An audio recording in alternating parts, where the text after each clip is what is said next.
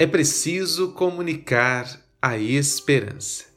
Meu irmão, minha irmã, eu sou o padre Tiago Cíbula, pároco da paróquia Santa Rita de Cássia, em Santo André, São Paulo. Hoje é terça-feira, dia 2 de junho de 2020. É um mês dedicado ao Sagrado Coração de Jesus. Ó oh, querido coração de Jesus, que suportastes tantas situações difíceis, toca o nosso coração, para que no amanhecer deste dia, na continuidade desta tarde e no findar desta noite, possamos compreender os vossos ensinamentos. Jesus manso e humilde de coração, fazei do nosso coração semelhante ao vosso. Meu irmão, minha irmã, estamos refletindo sobre a esperança cristã. A esperança cristã é a espera de algo que já se cumpriu. Ali está a porta, e espero chegar a esta porta.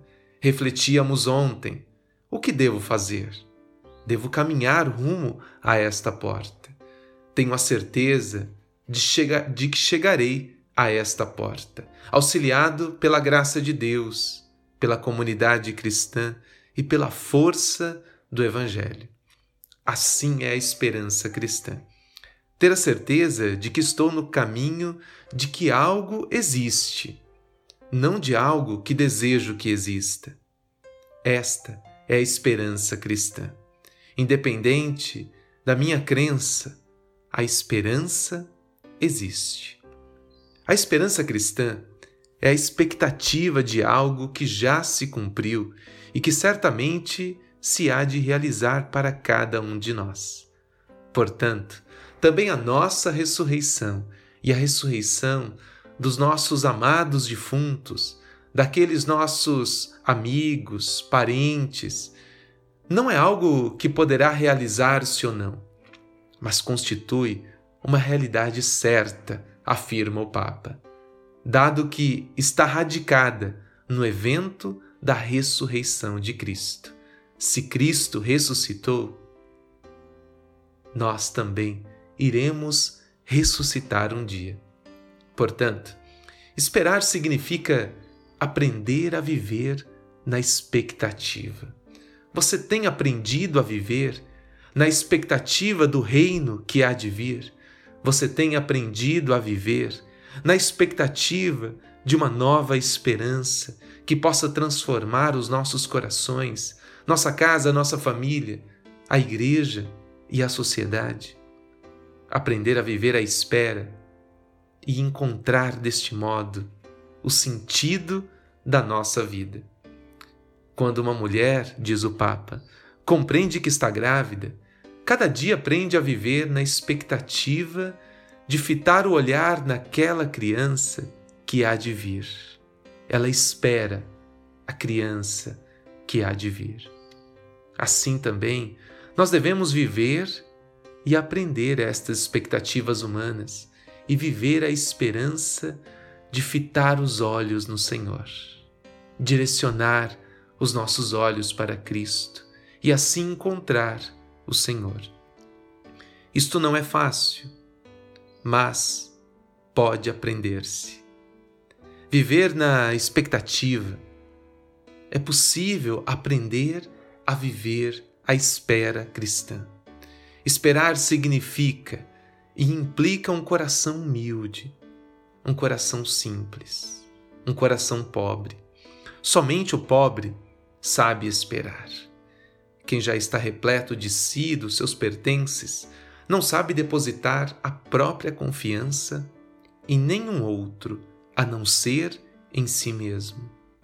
Quantas pessoas autossuficientes quantas pessoas centradas no seu bem-querer, centradas em si mesmo, centradas em suas riquezas, que não são capazes de esperar no Senhor. Escreve São Paulo em 1 Tessalonicenses capítulo 5, versículo 10, Jesus morreu por nós, a fim de que nós, quer em estado de vigília, quer em estado de sono, vivamos em união com Ele. Meu irmão, minha irmã, quer estejamos na espera, quer estejamos cansados, quer estejamos sonolentos, somos chamados a viver em Cristo Jesus. Essas palavras são sempre motivo de grande consolação, de grande paz para os nossos corações. Portanto, somos chamados a rezar também pelas pessoas amadas, pessoas que nos deixaram, a fim de que elas vivam em Cristo e permaneçam em plena comunhão conosco. Aqueles que já foram para junto de Deus, somos chamados a rezar e, na esperança cristã, rogarmos a Deus que os acolham em sua morada eterna. Algo que me toca profundamente, diz o Papa, é o coração. É o coração humilde, o coração sereno. Em uma expressão de São Paulo, ainda redigida aos Tessalonicenses, ela enche o nosso coração de esperança. Assim estaremos para sempre com o Senhor, diz Paulo, escrevendo à comunidade de Tessalonicenses. Estar sempre com o Senhor a partir da esperança cristã. Uma coisa boa, diz o Papa, tudo passa, mas depois da morte estaremos para sempre com o Senhor. É a certeza total da esperança, a mesma que muito tempo antes levava Jó a exclamar: Sei que o meu redentor está vivo. Eu mesmo o contemplarei. Eu verei e não os olhos de outras pessoas. Oremos. Senhor nosso Deus, Pai amado, Pai querido, reunidos no Teu nome, como igreja e como família, entregamos ao teu coração a nossa vida, tudo o que temos, tudo o que somos, mas, sobretudo, os nossos passos, as nossas decisões. Acolhe, Senhor, o sentimento que brota do mais profundo do nosso ser sentimentos de medo, angústia, dúvidas. Dai-nos, Senhor, a graça de trilhar os vossos caminhos e encontrar as respostas para as nossas necessidades. Ao encontrá-las, ajudai-nos a sermos promotores de uma vida nova, a lutar por uma sociedade mais justa e mais fraterna. Pai amado, Pai querido, consagramos a nossa casa, nossa família e a nossa esperança ao teu sagrado coração.